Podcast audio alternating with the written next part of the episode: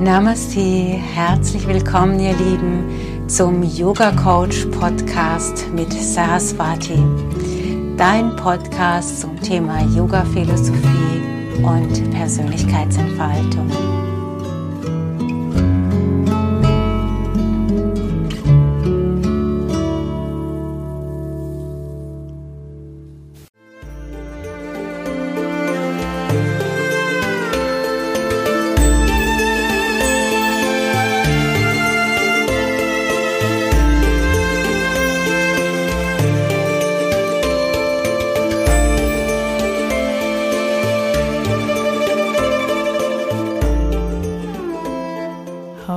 Namaste, liebe Yogis, liebe Yoginis, ähm, zu unserem Podcast Yoga Coach. Herzlich willkommen, liebe Saraswati. Hallo. Namaste, ihr Lieben. Namaste, Rebecca. Wir reden heute drüber, ob Yoga eine Religion oder eine Philosophie ist. Komplex. Ja. Ähm, das ist wahrscheinlich eine Frage, die sich viele gestellt haben oder stellen, wenn sie Yoga das erste Mal hören.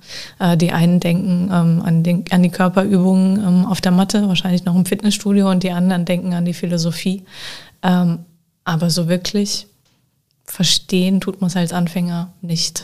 Also zumindest ich habe es nicht verstanden. Und ähm, ja, wie ist das eigentlich in unserer, in unserer Welt hier so mit Kirche und so und Yoga? Wie wird denn das von anderen Religionen wahrgenommen?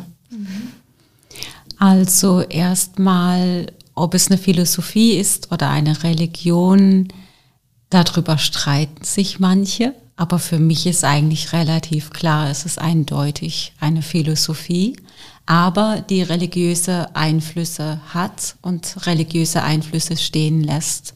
Und wie jede Philosophie kommt man ja an die großen Fragen nicht vorbei. Mhm. Was ist Leben? Was ist der Ursprung von allem? Und von daher ist klar, dass da auch über Gott äh, gesprochen wird. Wir haben das bei den äh, Niyamas gehört mit Ishvara Pranidhana, also die Hingabe an das Göttliche. Mhm. Und da ja, ist ja schon ähm, die Idee dahinter, dass wir jeden Tag uns mit dem Göttlichen verbinden.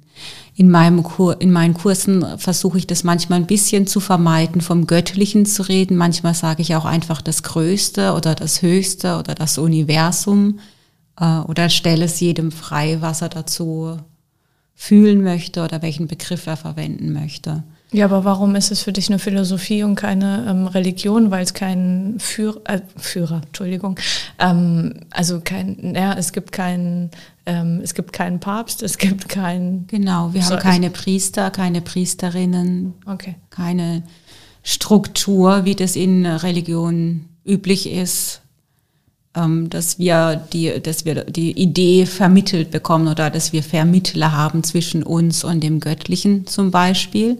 Und eine Religion üblicherweise ist ja an Rituale gebunden und an bestimmte Glaubenssätze. Aber ich habe doch die Yamas und die Niyamas, ich habe Gurus, ähm, ähm, die das Ganze so ein bisschen vorleben und äh, die Yogis ähm, unterstützen in ihrer Entwicklung. Und ich habe ja auch äh, so ein paar grundsätzliche Schriften, auf die sich die Yogis beziehen. Ja, und bei diesen grundsätzlichen Schriften ist äh, das Diskutieren und Streiten und Nachfragen ausdrücklich erwünscht. Ja, aber das ist ja auch wie ähm, bei der evangelischen Kirche. Tun die das auch? Ja, natürlich. Das wusste ich nicht, ich bin ja nicht evangelisch. ja, ich auch nicht, ich bin katholisch, aber ich habe nee. Ähm, ja, also ich glaube, dass es ähm, doch ein bisschen enger ist. Also wenn du jetzt einem Protestant sagst, ich finde Maria toll und ich verehre und äh, Maria und bete sie an, dann würde er vielleicht tatsächlich fragen, warum machst du das? Oder ich glaube, das ist da kein Thema bei den Protestanten. Ja. Und ähm, während, na, während für die Yogis das völlig in Ordnung ist, sagst du, ja klar, stellst du dir halt Maria auf deinen Altar zu Hause und dann bist du in Verbindung mit Maria, ist ja okay, kannst du machen. Mhm. Kannst von mir aus auch Lakshmi auf deinen Altar stellen oder beide nebeneinander, ist auch okay. Mhm. Lakshmi war nochmal wer? Die Göttin der Fülle aus dem Hinduismus. Mhm. Also ich glaube, diese Diskussionsfreude und auch nicht diese Idee davon, dass wir etwas glauben sollen, sondern dass wir es ausdrücklich erfahren möchten im Yoga. Das unterscheidet uns, glaube ich, von der Religion ziemlich deutlich, mhm. weil ja da der Glaube eine große Rolle spielt. Ähm, ich habe am Anfang, als ich noch gar keine Ahnung hatte von Yoga, habe ich Yoga immer in die Richtung vom Buddhismus ähm, gesteckt, ähm, weil natürlich auch ähm, sehr viele äh, Buddha-Figuren ähm, immer in Yoga-Zentren stehen oder äh, bei irgendwelchen Logos dabei sind von Yoga-Zentren und so. Aber ähm, ist Yoga äh, dem Buddhismus am nächsten oder kann man das so gar nicht sagen? Also wie gesagt, die ursprünglichen Schriften sind äh, die gleichen, die ganz, ganz alten Schriften, Upanishaden oder also ich weiß jetzt nicht, wie die, ähm, inwieweit der Buddhismus da heute noch angelehnt ist, aber ähm, andersrum würde ich es gerne benennen. Buddhisten praktizieren Yoga mhm. oder Hinduisten praktizieren Yoga oder Christen praktizieren Yoga. Alle praktizieren Yoga. Genau. Die, also es, also von, von daher gibt es diese unterschiedlichen religiösen Einflüsse in, die, in diese Yoga-Richtungen. Also wenn wir jetzt die fünf Tibeter hören, das sind Abläufe, yogische Abläufe, Körperübungen, die eben aus dem Tibet, tibetischen Buddhismus äh, stammen. Mhm. Dann machen wir ähm, Herzmeditationen, Bewegungsmeditationen, die die Sufis erfunden haben. Aber wir nehmen, übernehmen es einfach hier wieder in, im Westen, weil es eine schöne Meditation ist. Mhm.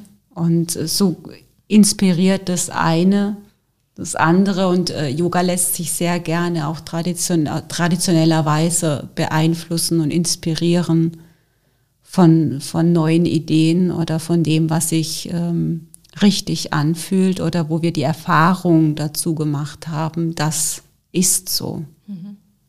Gibt es denn das eine ursprüngliche ähm, Yoga? Also wir haben ja schon öfter mal das Thema angeschnitten, ähm, das Yoga für die westliche Welt oder für die westliche Welt interpretiert und so. Ist es denn eher im, im, in anderen Bereichen der Welt, wird es da ganz anders gehandhabt und auch von der Philosophie her? Bei den Indern ist es ja schon von Haus aus so, dass die nicht sagen, ich habe die und die Schublade für das und das. Aber die haben Kastensysteme, natürlich haben die. Entschuldigung. Das ist Politik. Okay. Das ist Politik und es, äh, es hat auch nichts mit äh, Karma zu tun, so wie wir das verstehen, mhm. sondern das ist einfach für mich was komplett Politisches. Du mhm. kannst immer aus einer Religion auch eine Politik machen, das passiert ja sehr oft. Das würde ich da unterscheiden. Aber die Inder sind schon, so wie es mir gesagt wurde oder so wie ich das gelernt habe, ähm, von Indern in meiner Ausbildung, dass die sagen, es sind immer Strömungen. Das ist nie so, dass, es, dass die sagen, okay, das ist jetzt der Tantra-Yoga, das ist jetzt Hatha-Yoga und das, so bleibt es jetzt immer und man darf das nicht miteinander vermischen, sondern es war schon immer so, dass es mal eine Strömung in die Richtung gab, dann gab es eine Strömung von da und dann kam wieder etwas anderes dazu und dann entwickelt sich das. Und natürlich, wenn Yoga nach außen in ein anderes Land getragen wird, dann wird es anders interpretiert, dann werden äh, vielleicht andere religiöse Rituale noch mit reingemischt äh, und dann entsteht so ein bunter Mix. Mhm. Und das ist einfach ähm, wie Lieder singen. Du kannst ein religiöses Lied singen oder einen Popsong singen und ja, das sagt noch nichts darüber aus, ob du es ist einfach ein Lied erstmal. Und genauso ist es im Yoga auch. Es ist erstmal eine Körperbewegung, die deinem Körper gut tut. So dass wir hier im Westen auch diese säkulare Ausrichtung haben, wo es über diese spirituelle oder philosophische Dimension überhaupt gar nicht geht, sondern einfach nur Körper. Jetzt mhm. schauen wir mal, dass du keine Rückenschmerzen hast. Jetzt gucken wir mal, was wir da tun können, damit du deinen Stress im Alltag reduzierst. Was ist ein Stress eigentlich und wie kommst du da runter? Und dann ist äh, da noch gar nichts an philosophischen, religiösen Aspekten drin. Mhm. Und dann gibt es eben Ausrichtungen, die diese Bereiche mehr mit reinnehmen. Und ich versuche hier im Swaha immer so einen Mittelweg zu bekommen, dass ich Impulse gebe und aber jedem den Raum lasse, seine eigene Religion äh, mit einzubeziehen oder dass es auch kein Widerspruch ist. Ich mache das gerne, dass ich ähm, das Neue Testament mal reinbeziehe und vergleiche und schaue, okay, was, was hat Jesus gesagt, was sagen die Yogis, unterscheidet sich das eigentlich oder ist es das Gleiche? Und dann stellen wir fest, das ist eigentlich das Gleiche kenne mich jetzt mit anderen Religionen nicht so aus, deswegen beziehe ich mich da nicht so, aber ich kenne mich mit dem Huna-Schamanismus aus. Dann nehme ich gerne die Prinzipien aus dem Huna-Schamanismus aus Hawaii und vergleiche das mal mit den yogischen Prinzipien und stelle fest, ah, auch die haben gleiche Ansätze, gleiche, eine gleiche Weltvorstellung. Was ist nochmal Huna-Schamanismus? Ähm, das ist der Schamanismus aus Hawaii von den Kahunas. Und was zeichnet den, den aus? Bitte? Was, was zeichnet den aus? Oder die haben eben so neun Prinzipien, wo sie die Welt erklären, sowas wie jetzt ist der Augenblick der Macht zum mhm. Beispiel oder alle Macht kommt von innen. Mhm. Das ist ja das, was Yogis beispielsweise auch sagen. Es gibt nur das Hier und Jetzt und du trägst die Schöpferkraft in dir. Mhm. Das sind immer nur andere Worte, aber die Idee ist die, ist die, gleiche. Und das mache ich schon ganz gern, dass ich das mal von außen etwas ranziehe, um zu, äh, deutlich zu machen, das ist jetzt nicht äh, nur die Yogis, dass die das sagen, sondern eigentlich es deckt sich mit dem, was du kennst. Und hier im Westen haben wir halt das Christentum weit verbreitet, so dass ich gerne halt in Bezug auf ein Christentum ähm, ziehe oder weil ich mich damit natürlich auch etwas besser auskenne. Es ist schon so, dass es von den unterschiedlichen Religionen Vorbehalte gibt äh, gegenüber Yoga, das weiß ich. Je nachdem, was das äh, für eine Richtung ist, äh, ist es auch wirklich ablehnend. Also zum Beispiel von den Zeugen Jehovas wird jetzt wahrscheinlich eher die wenigsten sich bei Yoga wiederfinden. Und wenn, dann werden sie vielleicht wirklich darauf achten, dass sie bei so einer strengen säkularen Richtung landen und diese Einflüsse nicht hören, weil sie es nicht hören wollen. Ich weiß es, weil ich zweimal Schülerinnen hatte, die äh, Zeugen waren und da habe ich schon gespürt, äh, dass das eigentlich aufstößt, was ich äh, sage, dass das nicht mit ihrer Religion einhergeht. Ähm, Moslems ähm, habe ich auch äh, in den Kursen, aber sehr wenig äh, Muslimas, eher äh, äh, fünf vielleicht, seit ich unterrichte. Ähm, da weiß ich jetzt nicht so genau, woran es liegt, ob es äh, an der Religion liegt oder ob es ähm, daran liegt, dass wir vielleicht keine reinen Frauengruppen haben. Vielleicht wäre das dann ein Entgegenkommen oder ob es wirklich etwas ist, weil es äh, als was Religiöses verstanden wird und äh, sie nichts damit zu tun haben wollen. Das weiß ich jetzt nicht genau. Mhm. Die, die zu mir gekommen sind, die haben halt äh, mit ihrer Religion so wenig Bezug, dass das für sie kein Thema darstellt. Und wenn ich danach frage, wissen sie das eigentlich auch nicht. Manche haben gesagt, liegt vielleicht auch an der Sprache einfach. Aber gut, das weiß ich nicht. Mhm. Ähm, was haben wir noch? Also selbst äh, bei den Christen stößt das auf Ablehnung mitunter. Hast du es mal erlebt? Ja, ich habe das erlebt. Es gibt äh, Christen und Pfarrer, die da sehr offen sind. Und äh, ich habe das zu Beginn meiner Yoga-Lehrertätigkeit auch erlebt, dass ich einen Raum gesucht habe zum Unterrichten. Und dann hatte ich eben auch in den Gemeindehäusern nachgefragt, ob ich einen Raum anbieten kann und habe dann bei dem evangelischen Pfarrer ein Ja bekommen. Er hat gesagt, ja klar, da ist ein Raum, äh, kannst du nehmen. Und dann habe ich Werbung gemacht und dann hat er Ärger gekriegt mit seinem Gemeinderat, äh, die, mit, die kein Yoga in ihrem Gemeindehaus haben wollen, weil die dann gesagt haben, das passt nicht zusammen. Mhm. Und dann musste ich wieder gehen. musste ich mir einen anderen Raum suchen. Also da auch innerhalb von dieser Gemeinde. Also der Pfarrer hat das ja ganz anders gespürt und erlebt, aber er hatte in dem Moment äh, da nicht den Einfluss drauf zu sagen oder das deutlich zu machen, hey, das ist keine Religion. Aber umgekehrt hast du deine Yoga-Ausbildung äh, im Kloster gemacht. Genau, ja. Mhm. Also die Ursula Salbert hat einfach Räumlichkeiten angemietet und da das in Bühl ist, das sind ja viele Klöster hatte sie unterschiedliche. Als dann das eine in Bühlertal umgebaut wurde oder auch, ich glaube, verkauft wurde, ist sie dann nach Bühl ins Kloster gegangen, sodass ich dann den Großteil meiner Ausbildung in dem Kloster in Bühl gemacht habe, was, was das, sehr schön war. Was war das für ein Orden? Ähm, puh. also eher einer von Maria Hilf heißt das. Also von, weiß nicht, äh, also das ist jedenfalls ein Nonnenkloster gewesen Aha. oder ist immer noch eins und ähm, ist, glaube ich, mit dem, äh, mit dem Kloster am Bodensee ziemlich eng äh, zusammen. Aber frag mich jetzt nicht, weil ich mich auch nicht mit äh, dem Kloster an sich beschäftigt habe, als ich da war, sondern eben mit Yoga. Aber wir waren eben in den Räumlichkeiten vom Kloster und haben meditiert äh, dort in dem schönen Klostergarten. Das war wirklich schön. Ich fand das eine tolle Kombination. Haben und die Nonnen waren übrigens ja. sehr offen uns gegenüber und sehr, sehr, sehr freundlich, sehr tolerant und auch interessiert an, an uns als Mensch, jetzt nicht am Yoga, aber als Mensch. Also ich, ich habe mich sehr wohl gefühlt da. Mhm. Mhm. Ja, das wollte ich dich nämlich gerade fragen. Ja, du hast mich ja total überrascht. In einer unserer ersten persönlichen Begegnungen abseits des Kursraums hast du direkt gesagt, ja, ähm, ich bin katholisch und ich dachte so, okay, hätte ich jetzt nicht gedacht. Ähm, du bist auch ähm, verwurzelt im christlichen Glauben, ne? bist damit irgendwie groß geworden. Und als du dann gesagt hast, du hast die Yogalehrerausbildung im Kloster gemacht, habe ich gedacht, okay, jetzt, hast du mich komplett. Und ähm, wenn ich nach dir gefragt werde äh, von Leuten, die dich nicht kennen, dann sage ich das auch immer bewusst, um sie so ein bisschen aus der Spur zu bringen, weil ähm, genau dieses klassische Bild Yoga und Buddhismus, ähm, du konterkarierst es so ein bisschen ähm, durch das, was du lebst. Und das finde ich total spannend. Ja, man muss ja schauen, mit was man die Herzen erreicht.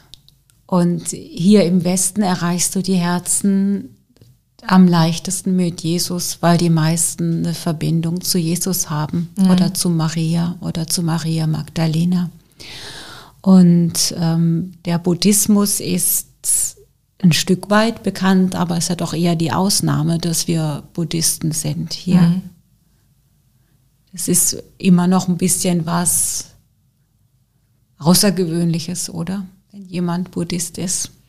Ja, wobei ich habe ja sieben Jahre in ähm, Speyer gearbeitet und über Gott und die Welt im wahrsten Sinne berichtet. Also sprich, ähm, ich war hauptsächlich zuständig für das Bistum, für die Berichterstattung über das Bistum und für die evangelische Landeskirche. Ich habe darüber berichtet. So, und äh, da habe ich natürlich dann in den sieben Jahren auch viel verfolgt, äh, mich viel ausgetauscht mit den Geistlichen, egal welche Hierarchiestufe. Und die haben immer gesagt, äh, die, ähm, die Menschen ähm, verabschieden sich von uns, von der traditionellen Kirche und suchen eher ähm, die Antworten im Yoga oder und oder im Buddhismus. Ähm, ist das nur Mode oder hat die Kirche da ein Problem? Ja, und ich finde das jetzt aber ganz schön, dass umgekehrt Yoga aber die Kirche mit einbezieht. Ja, ich glaube, dass wenn du als spiritueller Lehrer, Priester, Priesterin, was auch immer, verbunden bist mit dem höchsten Selbst, dass du ein bestimmtes Thema bekommst Du bekommst einen Spirit und dann gibst du diesen Spirit in dieser einen Woche rein. Der Yogalehrer in seine Kurse und der Pfarrer in seinen Gottesdienst. So dass, wenn ich früher, als meine Töchter zur Kommunion gegangen sind und ich äh, öfter einfach in der Kirche war, da saß und gedacht habe, das ist ja irre. Der spricht über genau das Gleiche wie ich in meinen Kursen. Wir verwenden eine andere Sprache und wir erklären das anders, aber die Information ist genau die gleiche. Ich habe das so oft beobachtet. Mein Mann kommt so oft zu mir und fängt mit einem Thema an und dann sage ich, du weißt, das ist gerade mein Wochenthema. Ich erzähle gerade in meinen Kursen über das, das und das.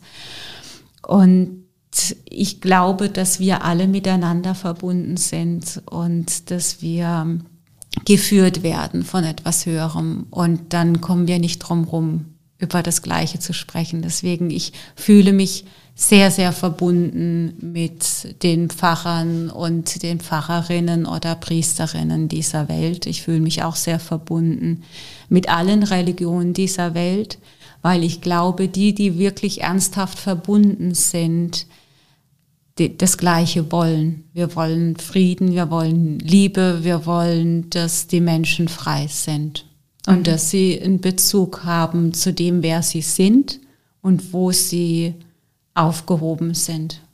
Ja, in den Händen Gottes. Und wie du das nennst, das ist immer nur Spielerei. Das ist für mich nicht nachvollziehbar, wie man darüber streiten kann, welche Worte man dafür verwendet, für etwas, wo du schlussendlich sowieso keine Worte finden kannst. Mhm. So, das glaube ich, dass das ganz viele fühlen. Und äh, die Kirche hat einfach Fehler gemacht, so einfach ist das. Sie hat ihr Vertrauen verspielt durch Skandale innerhalb der Kirche, durch äh, keine ordentliche Aufarbeitung dieser Skandale und durch die, eine gewisse Bevormundung. So und so ist es und du darfst da kein eigenes Gefühl vielleicht zu haben. Obwohl ich auch Pfarrer kenne und schon gehört habe, die da sehr offen sind und diese Freiheit auch lassen, was ich, was ich toll finde. Mhm. Oder ich auch schon Pfarrer erlebt habe, ja, die feiern seit Jahrzehnten Ostern gemeinsam mit der evangelischen Kirche oder andersrum im Wechsel. Seit Jahrzehnten, wo der Vatikan dann immer noch drüber diskutiert, ja, darf man überhaupt zusammen Kommunion feiern? also äh, da, Pfarrer ist nicht gleich Pfarrer und ich würde das immer differenzieren. Und Kirche, Kirche ist das Problem, aber nicht der Glaube ist das Problem, nicht Jesus ist das Problem und auch nicht einzelne Personen in diesen Institutionen sind das Problem. Mhm. Jetzt würden ja wahrscheinlich einige Kirchenvertreter entgegenhalten, ähm, aber die Skandale, ähm, also gerade Papst Franziskus hat ja versucht, viel aufzuklären und ist immer noch dabei. Er fängt an bei der Vatikanbank und geht hin über die Missbrauchsskandale und so weiter, Missbrauchsfälle. Ähm, aber gut, zurück zum, zum Yoga. Ich muss, ich muss, ich muss mal kurz Advocatus Diaboli spielen an der Stelle. Ähm, zurück zum Yoga. Was mich überrascht hat, ist ähm, die erste äh, grundlegende Schrift, die ich mir angeschafft habe damals, war das Yoga Sutra. Habe es ja. aufgeschlagen und da ging es direkt los mit dem Neuen Testament. Und dann habe ich gedacht, was äh, verstehe ich jetzt nicht, was ist denn hier los? Ähm, eine yogische Schrift bezieht sich aufs Neue Testament. Ja. Eben weil es dann deutlicher wird für uns, gerade für uns Christen, zu verstehen, was damit gemeint ist. Die Yoga Sutras sind ja nur ganz kurze Sätze die lassen viel Raum zum Nachdenken und Nachfühlen. Und je nachdem, wer es interpretiert, äh, setzt es ja in einen gewissen Kontext, damit du verstehen kannst, was gemeint ist. Mhm. Und es wird oft gemacht, wird gern gemacht, dass es mit dem Neuen Testament verglichen wird. Mhm. Also, dass auch Bibelstellen zitiert werden in yogischen Schriften, äh, wo es darum geht, ja, der Astralleib oder die Chakren, so wie wir das benennen im Yoga, gibt es das eigentlich auch in der Bibel. Gibt es das? Also wird, äh, ich könnte jetzt diese Bibelstelle nicht zitieren, aber ich weiß definitiv, dass es Bibelstellen gibt, wo es schon darum geht, wo eine Andeutung ist an die Zahl sieben und wo es um Energie geht ja, sieben Chakren. Mhm. Oder wo es Auffahren in den Himmel, was ist denn Auffahren in den Himmel, wie machst du das, mit was machst du das, ist das ein Energiekörper oder ist das der fleischgewordene Körper, ja? Und da wird ja in der Bibel schon drüber gesprochen und wenn du jetzt die yogische Idee hast oder diese Ansätze und dann die Bibel liest, dann liest du die ja anders, als wenn du die nicht hast. Ja. Und dann fallen dir vielleicht Dinge auf, wo du sagst, ach, eigentlich äh, ist das nicht genau die gleiche Information. Die Sprache ist natürlich eine, eine alte, mhm. äh, wo das, oder auch eine andere, wo es, ja, nicht über Chakren, da wird ja nicht über Chakren gesprochen, aber ähm, die Zahlen wiederholen sich und ich, ich meine oder die Autoren meinen auch zu, äh, zu verstehen, dass es eigentlich das Gleiche ist. Mhm. Dass sie sich auch darüber im Klaren war, dass wir Energie in uns haben, Energiezentren in, in uns haben und so weiter. Mhm. Ähm, die Austreibung wie war das, die Austreibung der bösen Geister? Mhm. Also hat Jesus so und so viel äh, Dämonen ausgetrieben. Wenn du das jetzt so, so liest, denkst du, was ist denn jetzt los als Westler? So, hm. Also würde ich jetzt heute sagen, ich habe Dämonen ausgetrieben, würdest du schon ein bisschen Fragezeichen haben oder so an die Teufelsaustreibung der Kirchen denken und das ist ja schon ein bisschen merkwürdig. Aber wenn wir von Energie sprechen und von Energie, äh, die dich oder auch Glaubenssätzen, die dich daran hindern, frei zu sein oder die dich dazu bringen, Dinge zu tun, die du eigentlich nicht tun möchtest, und du befreist dich davon, was ist denn das dann? Also ob du das so oder so nennst, das ist doch egal. Ob du dann sagst, das sind negative Energien oder das sind negative Glaubenssätze oder das sind innere Dämonen, äh, das ist doch, das ist doch, sind doch nur Worte. Aber ich glaube, dass dahinter das Gleiche steht und von daher kannst du schon im Neuen Testament äh, Hinweise darauf finden, dass wir durchaus mit Energien arbeiten und energetische Wesen sind. Mhm. Das ist ja total spannend. Gibt es noch ein paar Parallelen, die du siehst? Ähm, mir fallen die immer dann in dem Moment erst ein, wenn ich sage äh, Parallelen. Gut, ich sag mal, die Wiederauferstehung ist für uns Yogis natürlich so das spannendste Thema. Ja. Äh, das kennen wir ja einfach, ja. dass es möglich ist, den Tod zu überwinden über, die, über das Nähren vom Prana-Körper, von der zweiten Hülle. Wir haben mal drüber gesprochen, jetzt kommen, jetzt müssen die Profis ran. ähm, die zweite Hülle, die dann so stark genährt ist, dass sie manifestiert wirkt. Vielleicht sogar du gar keinen Unterschied merkst, ob es eine manifestierte Form ist im Sinne von fleischlicher Hülle oder ob es nur so scheint, als wäre es eine, eine fleischliche Hülle. Mhm.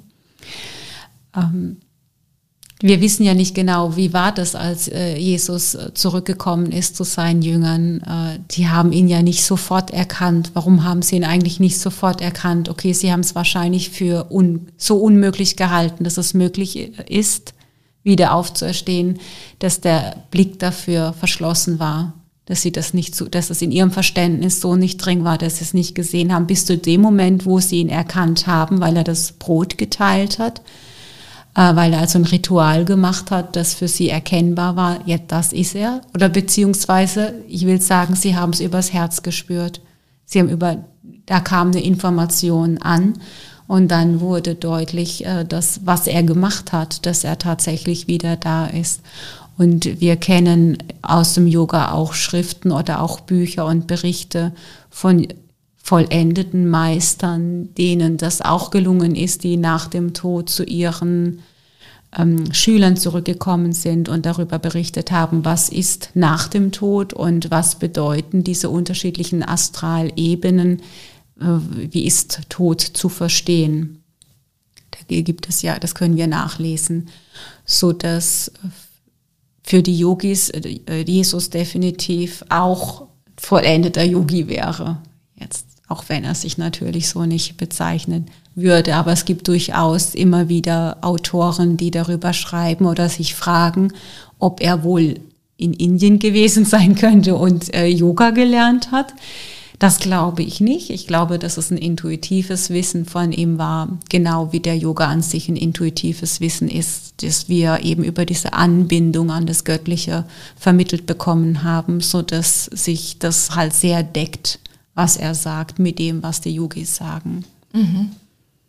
Das authentische Sein mhm. hat er vorgelebt. Liebe ja, aber ich darf auch mal wütend werden. Mhm ist doch ein tolles Beispiel. Ich darf auch ganz Mensch sein, auch wenn ich weiß, dass ich mit Gott verbunden bin. Der Vater und ich sind eins. Wir Yogis sagen ja, du bist eins, alles ist eins. Das Göttliche ist in uns. Wenn der Vater und ich eins bin, dann fließt die Schöpferkraft des Vaters oder der Mutter direkt durch mich durch. Ist ähm, Seele ähm, im christlichen Glauben das gleiche wie in der Yoga-Philosophie? Deiner Ansicht nach? Ich glaube, dass die Christen Seele relativ offen lassen, wo Seele ist oder was Seele ist oder wie Seele aussieht. es ist ein bisschen, glaube ich, für Christen was Abstraktes, das halt irgendwo in einem ist. Wenn man fragt, sagen manche ja im Herz oder in uns oder so. Aber es ist nicht klar definiert. Und Seele, sagen die Christen, ist ja das, was hinterher übrig bleibt oder in den Himmel geht.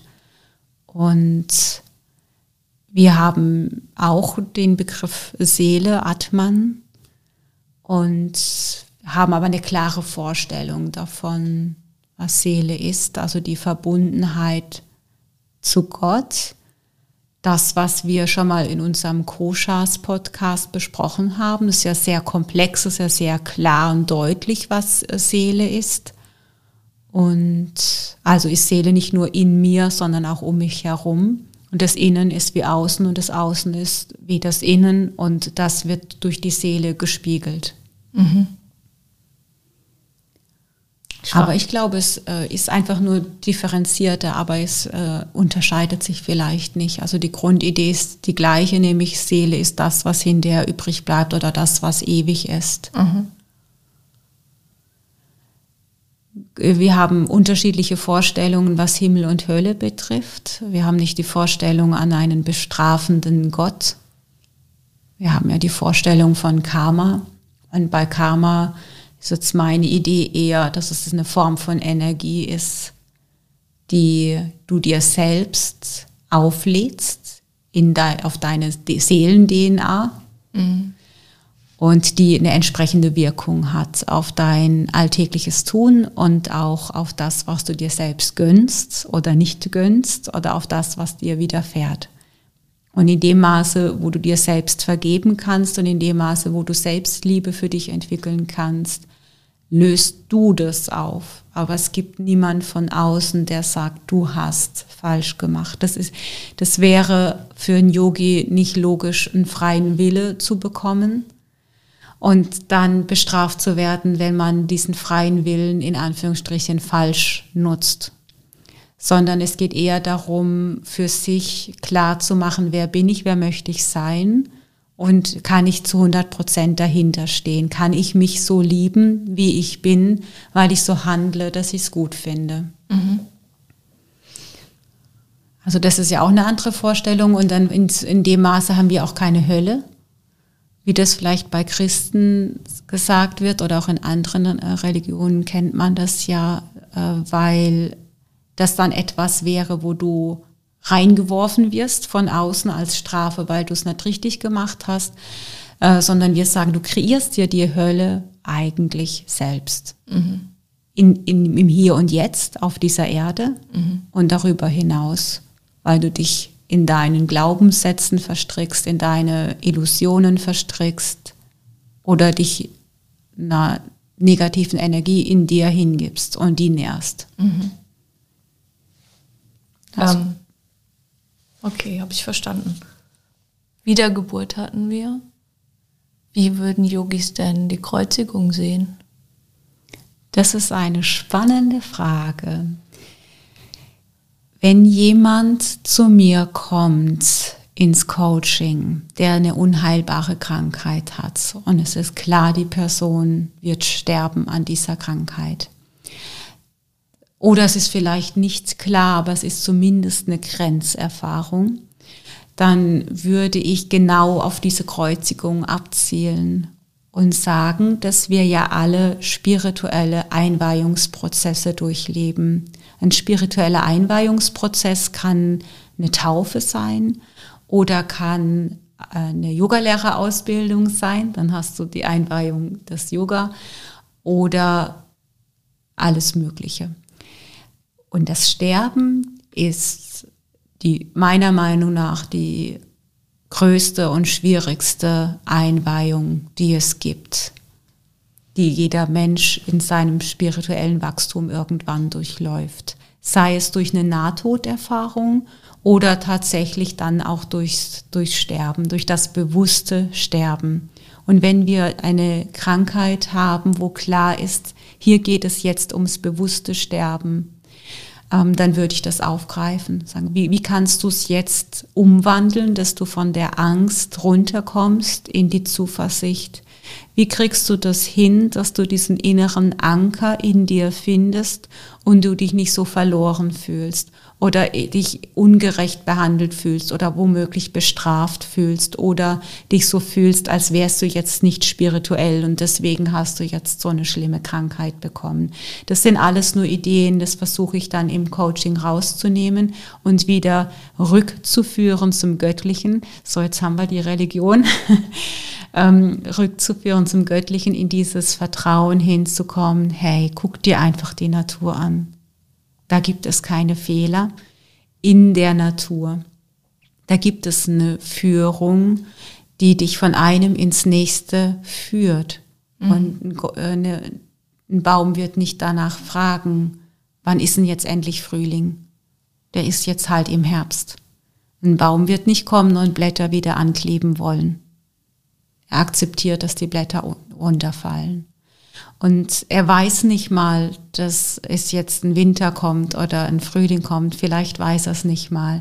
Aber es spielt auch keine Rolle, weil er im Hier und Jetzt ist und vor allem, weil er aufgefangen ist in dem Ganzen. Mhm. Er fühlt sich als Teil des Ganzen, nicht getrennt von der Natur und empfindet wahrscheinlich auch keine Angst deswegen. Angst empfindest du nur, wenn du rausgeworfen wenn du dich selbst rausgeworfen hast oder rausgeworfen wurdest durch deine Erziehung oder die Gesellschaft aus dem Einheitsgefühl der Natur.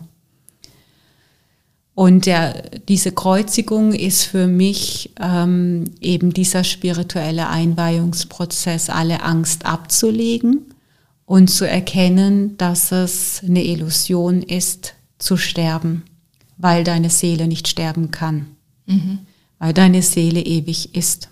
Und zu sterben mit diesem Bewusstsein, es ist nur ein Kleidungsstück, das ich jetzt ablege. Es hört nicht auf. Meine Liebe hört nicht auf. Mein Verbundensein zu meinen Liebsten hört nicht auf. Mein Sein hört nicht auf. Meine Verbundenheit zum Göttlichen hört nicht auf. Das ist alles etwas, was ich mitnehme. Nur meine erste Hülle, mein menschlicher Körper, den lege ich jetzt ab und das wird gute Gründe haben. Ich kenne die Gründe nicht, wahrscheinlich nicht, aber ich gehe einfach davon aus, ich mache es vor allem deswegen, weil ich schlicht und ergreifend fertig bin mhm. auf diesem Planeten. Und ich muss mich dafür nicht rechtfertigen. Ich muss mich nicht dafür entschuldigen. Ich muss nicht die Trauer meiner Mitmenschen deswegen aufnehmen, sondern ich bleibe ganz bei mir in dieser Verbundenheit und sterbe so.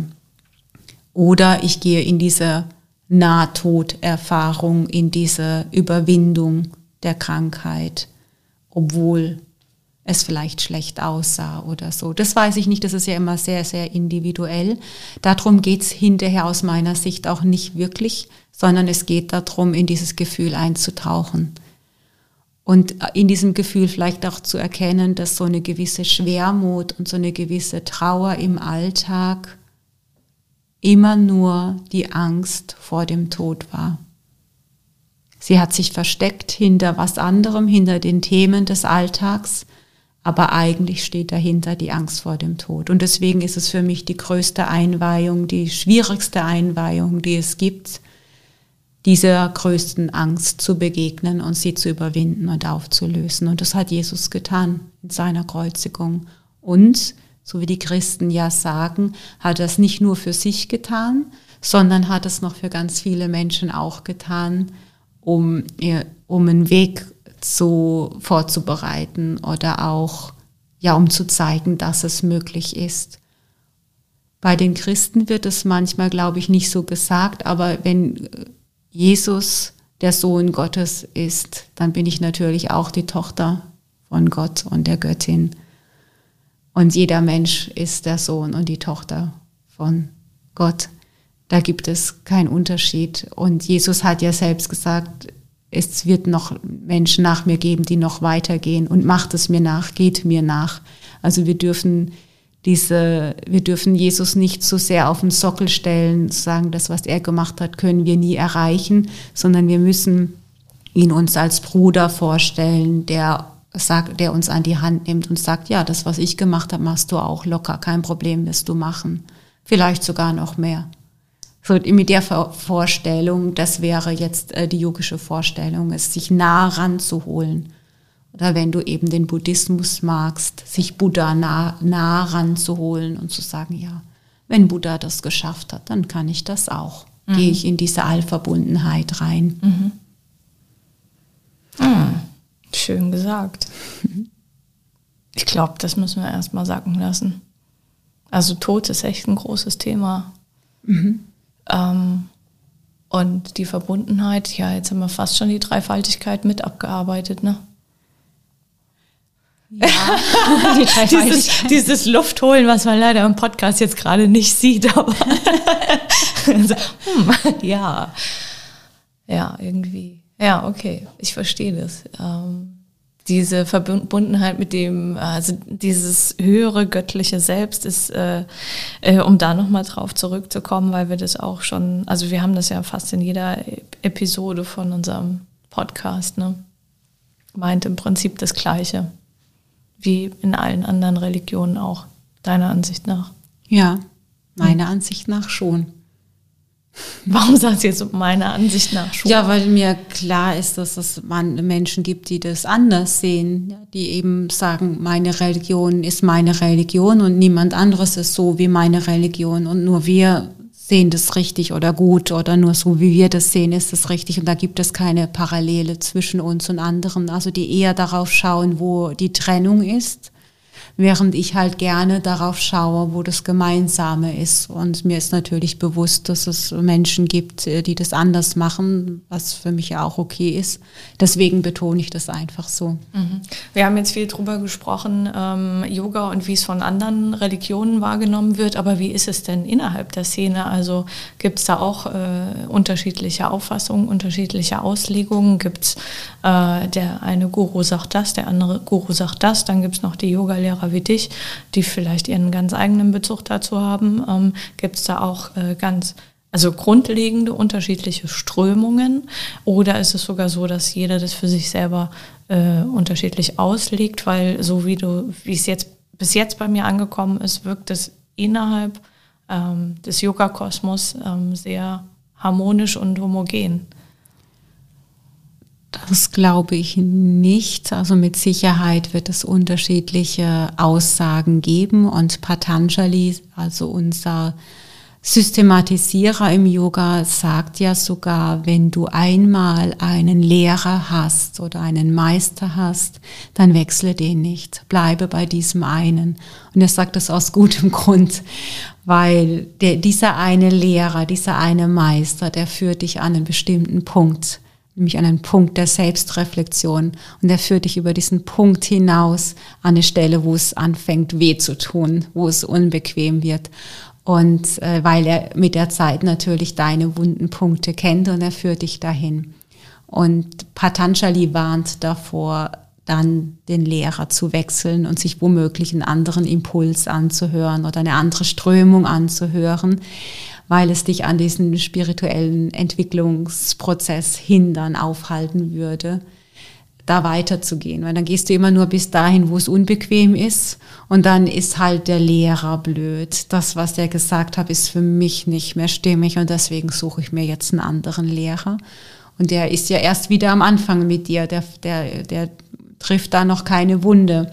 Und auch wieder bis zu einem bestimmten Punkt und dann kann es wieder sein, wenn das dein, dein System ist, dass du dann wieder einen Rückzieher machst und sagst so, ich bin jetzt über diesen Lehrer hinweg, äh, jetzt äh, suche ich mir einen anderen Lehrer. Mhm. Also die klassische Lehrer-Schüler-Beziehung zeichnet schon aus, dass diese gewisse Treue da ist, diese Kontinuität da ist äh, und dass es über diese Punkte hinausgeht. Da darf dann auch mal ein Konflikt sein, vor allem wenn es, äh, wenn es diese Beziehung viele Jahre hält und vor allem dann, wenn es eine intensivere ist, wie zum Beispiel in der Ausbildung oder so. Da dürfen, da müssen auch Konflikte sein, dass der Schüler irgendwann seinen Lehrer auch mal in Frage stellen darf damit er in Diskussion gehen darf, so und so. Ja, dann mhm. wird es auch spannend äh, für den Lehrer, äh, sich auch mal äh, Gegenwind anzuhören und zu gucken, wie, inwieweit hat es dann Bestand, auch noch bei Schülern, die sehr tief in der Materie drin sind. Ja. Mhm. ja, und unter den Lehrern gibt es da verschiedene, also Diskussionen ich, über verschiedene ähm, Kernfragen? Gespräche mit Sicherheit, Diskussionen sicherlich auch, aber mit, ich glaube nicht Streit. Mhm. Hätte ich jetzt nicht mitbekommen, wüsste mhm. ich jetzt nicht. Weil eigentlich zeichnen sich die Yogis, glaube ich, schon darin aus, dass wir sehr, sehr tolerant sind, dass wir Dinge auch nebeneinander stehen lassen können, das wertfrei beobachten, uns wertfrei anhören und äh, immer wieder die Entscheidung treffen, nehme ich es an oder nehme ich es nicht an oder lasse ich es erstmal stehen, lasse ich es arbeiten und nehme es später vielleicht an. Mhm. Diese Offenheit, äh, das ist ja, das macht uns, glaube ich, aus. Und darüber hinaus dürfen ja diese Traditionen sein. Ja. Das bedeutet ja einfach nur, dass es unterschiedliche Meister gibt, die in unterschiedlichen Bereichen die Meisterschaft erreicht haben. Mhm. Das heißt ja noch nicht, dass er in allen Bereichen die Meisterschaft erreicht hat. Was gibt es denn da so für Bereiche? Ich würde jetzt auch nicht sagen die Kategorie oder die Kategorie, aber es gibt vielleicht den einen, der sich eher auf das Thema Ayurveda konzentriert hat und äh, da tolle ähm, Ideen hat mhm. Äh, und vielleicht Bücher rausgebracht hat. Der nächste beschäftigt sich eher mit dem Hatha-Yoga und ist in der Anatomie sehr genau und der Physiologie sehr genau. Und der nächste befasst sich mit der Persönlichkeitsbildung und dem psychologischen Aspekt von Yoga und ist da sehr, sehr geschult. Mhm. Ja, so, so hat da jeder seine Bereiche. Mhm. Interessant. Haben wir jetzt alles gesagt? Denke schon, dass wir viel gesagt haben über das Thema. Ja. Also ich glaube, so, um es abzurunden, ich denke, wir können es als Philosophie mit religiösen Einflüssen stehen lassen. Ah, das ist ein gutes Schlusswort. Das lasse ich mal so stehen. Mhm. Danke für die Einblicke und für die Aufklärung. Ja, sehr gerne. Bis zum nächsten Mal. Bis zum nächsten Mal. Namaste.